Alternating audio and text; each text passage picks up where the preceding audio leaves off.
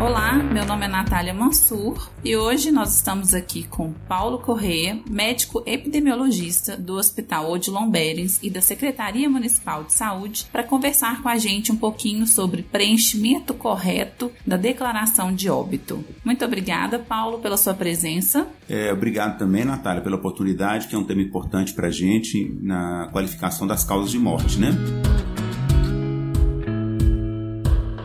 Vamos lá. Qual que é a porcentagem de pacientes que tem sua declaração de óbito preenchida de maneira inadequada naquele campo de causa básica? Em média, no Brasil, aproximadamente 30% das declarações de óbito tem uma causa pouco específica de morte. Então, o que, que é isso? Né? É quando o médico declara uma causa que é pouco provável de levar o paciente ao óbito, ou então ele não especifica adequadamente qual seria essa causa, ou natural ou causa externa. Então, por exemplo, quando um médico coloca na declaração de óbito que o paciente morreu de septicemia, mas ele não especifica de onde que veio essa sepse, né? Se foi de um foco urinário, se foi de um foco ósseo, se foi de um foco renal. Então isso para a gente é considerado como uma causa pouco específica, né? Ou então outro exemplo muito comum é quando o médico coloca que a pessoa morreu de um acidente vascular cerebral e não especificou se é isquêmico ou hemorrágico, né? E para isso que é importante então a gente ter uma qualificação desse preenchimento para a gente ter uma estatística melhor de mortalidade naquele hospital, naquele município, naquele país como um todo. E tem outros exemplos também, né? Né, colocar parada cardiorrespiratória. Outro dia uma, uma acompanhante paciente me questionou que era isso que tinha que estar na declaração de óbito. Isso não nos diz muita coisa, né? Existem vários termos, né, vários jeitos que são preenchidos e que não dizem muita coisa, né? É, infelizmente esse termo às vezes é muito utilizado e ele nunca deveria ser colocado uma declaração de óbito, porque no final todas as pessoas vão ter uma parada cardíaca, né? Eu preciso saber por que, que essa pessoa teve uma parada cardíaca. Se foi por causa de um infarto infarto, se foi por causa de uma pneumonia secundária a um quadro de aspiração, porque a pessoa às vezes teve um quadro de uma demência. Então são essas etiologias que eu preciso definir bem na declaração de óbito para me ter uma qualidade melhor dela. Existem outros termos que o pessoal usa, tipo coisas pouco prováveis de levar ao óbito, tipo uma gota, é, que são situações que não levam normalmente ao óbito. Né? Então esse tipo de, de terminologia o médico deve evitar de colocar na declaração de óbito. Se ele não sabe a causa do óbito, porque não tem uma história clínica, não sabe o que é, então a causa vai ter que ser indeterminada, né? Então aí é eu evitar então esses termos que são muito vagos. E por que que é importante declarar corretamente a causa básica do óbito? Porque as estatísticas de mortalidade, o principal elemento que a gente avalia as causas de morte é a causa básica do óbito, né? Que é aquela doença ou natural ou por uma causa externa que levou a pessoa ao óbito. E em cima dessa causa bem específica que eu vou poder então fazer minhas políticas de saúde para impedir ou então minimizar que outras pessoas venham a falecer sobre isso, né? Então eu preciso saber quantas pessoas estão morrendo por infarto, quantas estão morrendo por câncer de colo de útero, quantas estão morrendo por acidente de trânsito, por atropelamento na via pública, para mim poder intervir do ponto de vista coletivo e impedir que outras pessoas venham a ter esse desfecho. Então é muito importante saber como preencher, né, a declaração de óbito. O Ministério da Saúde ele tem focado esforços nessa preocupação, né, em reclassificar os óbitos que foram mal classificados, que tem esses códigos que não nos dizem muita coisa, que são os códigos garbage, né? Que que são? Você pode explicar pra gente o que que são esses códigos garbage? É, a gente prefere não traduzir esse termo, que é um termo consagrado do inglês, mas são todas aquelas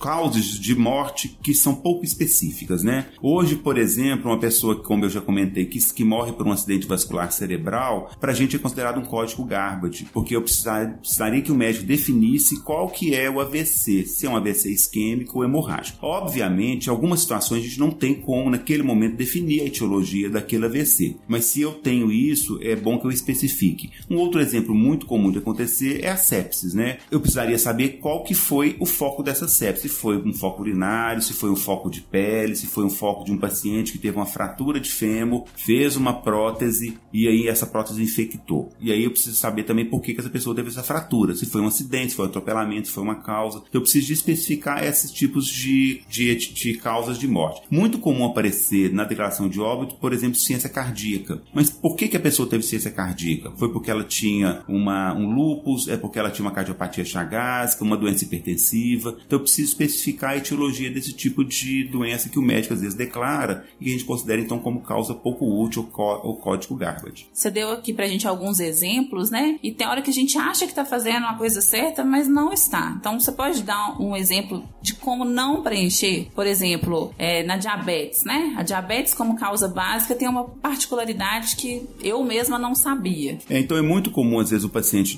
diabético de longa data e ele evolui com quadro de ciência renal e depois ele faz lá uma hiperpotassemia e morre. Algumas declarações de óbito o médico às vezes coloca como única causa de óbito a insuficiência renal crônica, mas ele não especificou que aquela insuficiência renal crônica foi porque o paciente era portador de um diabetes. E aí o ideal é especificar qual que é o tipo de diabetes, é tipo 1 ou tipo 2, porque aí você aprimora mais ainda a estatística de mortalidade. Então esse é um dos exemplos mais comuns, né? Outras vezes acontece o paciente às vezes tem um tamponamento cardíaco, e aí o médico não especificou por que foi aquele tamponamento cardíaco. Ah, porque o paciente teve um infarto, fez um tamponamento e morreu. Então eu preciso saber que o tamponamento, a causa foi um infarto, né? Outra situação muito comum, né, são os acidentes, né? Muitos pacientes têm hoje fratura de fêmur pela questão hoje da longevidade, que tem aumentado muito na população, né, felizmente, mas eles têm fratura de fêmur e normalmente o, o, o colega não especifica que aquele acidente foi por causa de uma causa externa. A gente tem que lembrar que toda vez que o paciente tem um tipo desse de acidente, quem declara esse óbito, então é o IML, nós vamos abordar isso um pouco mais para frente depois. Bom, tem algum documento, algum aplicativo que pode auxiliar o médico no momento desse preenchimento? Então, por exemplo, né,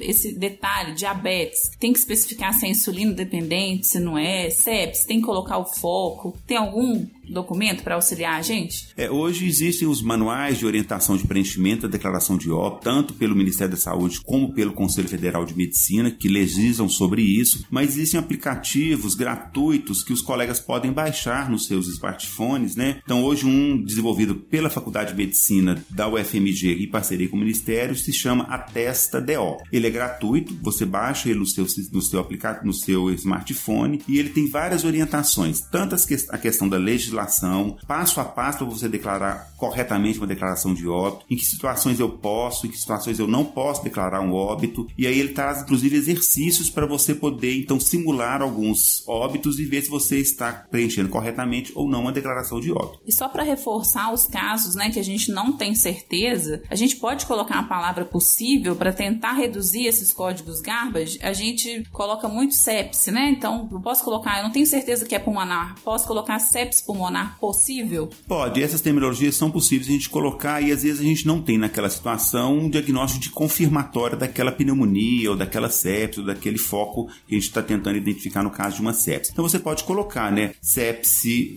de possível foco urinário, de possível foco de pele, ou então você pode colocar é, neoplasia de possível sítio primário no estômago, isso é possível, né? Não quer dizer que você está confirmando o diagnóstico, mas pela história clínica e às vezes por alguns exames subsidiários, você tem uma noção de que aquele pode ser a etiologia daquele óbito. Então isso é possível colocar assim. É, e pelo menos ele conta como sepsis, né? Porque é. se você não colocar o foco, aí nem vai contar. Corretamente, exatamente. Bom, outro ponto que angustia muitos médicos que estão declarando o óbito e até os familiares é não saber a causa básica. O que, que, que vai acontecer eventualmente, né? Nós temos serviço de verificação de óbitos e se a gente não tem, tem alguma previsão de ocorrer um serviço como esses? Então, é, esse é um serviço extremamente importante né, é, no Brasil para a gente identificar as causas de óbito daquelas pessoas que tiveram morte natural e pelas quais eu não tinha, não, elas não tiveram oportunidade de ter um diagnóstico durante o seu acompanhamento. Então, são pessoas normalmente que morrem sem assistência médica, que não são de causas externas ou então que têm interesse epidemiológico. Né? Então, eles deveriam ser encaminhados para o serviço de verificação de óbito. Nós, em Belo Horizonte, temos já uma estrutura toda preparada para isso, mas ainda falta a questão dos recursos humanos e alguns outros detalhes para a gente conseguir que esse serviço esteja disponível para os hospitais, pelos estabelecimentos de saúde, para os médicos encaminharem esse tipo de paciente, né? Obviamente, nem todo paciente, mesmo com todo tipo de propedêutica, a gente vai conseguir definir uma causa específica de óbito. Então ela vai ficar como indeterminada mesmo. Isso não acontece só no Brasil, mas em vários países isso também acontece. Então existem alguns países que, tem, que são muito avançados do ponto de vista da investigação, tipo a Finlândia, que 4% dos óbitos eles ainda são de causa indefinida. Então, nesses casos, é melhor a gente colocar colocar causa indeterminada mesmo, né? Se você não tem etiologia, você não sabe do que, que a pessoa morreu, você pode colocar a causa indeterminada, né, na linha A da declaração de óbito, e na parte 2 você pode indicar que a pessoa tinha uma comorbidade, né, que às vezes não levou ao óbito diretamente, mas pode ter contribuído. Então, por exemplo, um diabetes, uma hipertensão não controlada, uma neoplasia, você pode colocar isso na parte 2, não querendo dizer que isso é a causa do óbito. Naquele momento você não sabe por que a pessoa morreu, mas essas doenças podem ter contribuído para o óbito. E uma outra questão que gera muita dúvida e erros no dia a dia, que você até já começou a falar, é quando encaminhar ao IML. Quando que a gente tem que encaminhar a esse Instituto Médico Legal? Bom, então são todas aquelas situações em que o paciente foi vítima de uma causa violenta, né? Ou suspeita ou confirmada. Então, o que, que são consideradas causas violentas? São os homicídios, os suicídios, os envenenamentos, os acidentes de trânsito ou acidente em via pública. Então, é, nessa situação, o médico ele está impedido de declarar o óbito. O corpo tem que ser encaminhado para o IML para eles fazerem a necrópsia e identificarem a lesão que levou aquele, aquele óbito, né? Então é importante que o médico tenha esse cuidado e independente do tempo entre o acidente ou aquela lesão que o paciente sofreu, isso é, é mandatório que seja encaminhado para o ML. Por exemplo, um paciente que sofreu uma agressão por arma de fogo há dois anos atrás, ficou tetraplégico, acamado e aí desenvolveu uma escara e, e morreu por causa dessa de uma infecção generalizada, então nesse caso, mesmo o, a, o, o, o, fato ter acontecido há dois anos atrás, não autoriza o médico a declarar o óbito. O, campo, o paciente tem que, o, óbito, o falecido tem que ser encaminhado para o Instituto de Medicina Legal para fazer o nexo causal entre aquela tentativa de homicídio e o evento final que foi o óbito por uma sepsis. Muito conhecimento muito importante aqui. Muito obrigada, Paulo. Acho que vai ajudar muito aí no dia a dia aos médicos preencherem corretamente a declaração de óbito. Obrigado, Natália, pela oportunidade. Espero que a gente possa discutir isso mais profundamente com outros colegas que tiverem disponibilidade, tá? Muito obrigado. Obrigada, pessoal. Até a próxima.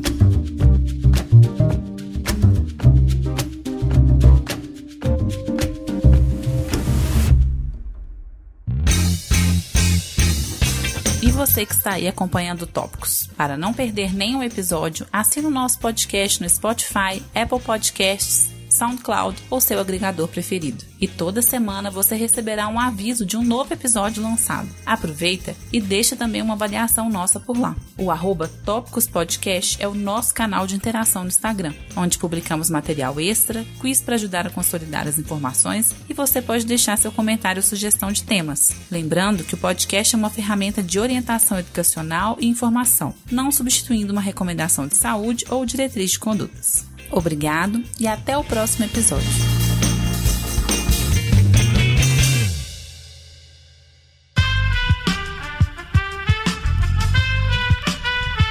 Este podcast foi editado por Aerolitos Edição Inteligente.